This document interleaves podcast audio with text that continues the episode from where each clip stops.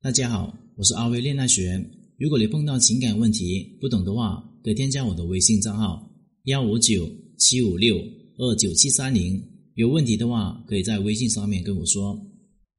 我见过很多不会恋爱、不会玩社交、缺乏桃花的人，他们共同的特征呢，就是不爱玩、不会玩。会玩的人等于桃花旺，这就是公式，大家必须要记住。举个例子。上学的时候呢，最受欢迎的男同学呢，都是什么样子的？特别擅长于打篮球、踢足球那种男生。如果再长得帅气一点的话，就更容易被喜欢了。会玩篮球、会踢足球，就能够赢得更多异性的注意，意味着拥有更多的桃花。当我们成年之后呢，哪些人桃花最多呢？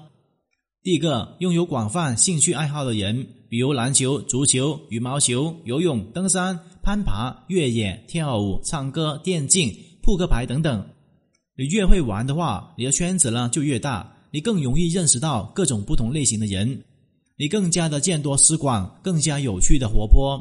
第二个是每天社交，穿梭于各种社交场合里面，各种圈子的人，他们总是有着不同类型的朋友，总是会交到新的朋友，他们的圈子呢总是不断的扩大。第三，能够把每一种爱好呢都玩得很好的人。玩的让人觉得他特别有魅力，玩的让人觉得忍不住和他想要发展成更深入的关系，玩到别人对他产生爱情的感觉。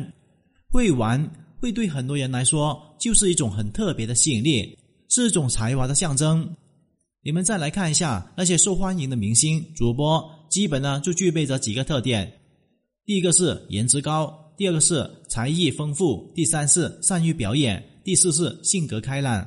所以呢，他们总是受别人的追捧。一般桃花少的人呢，总是每天埋头于自己工作，缺乏社交还有娱乐，所以他们呢会显得特别的闷。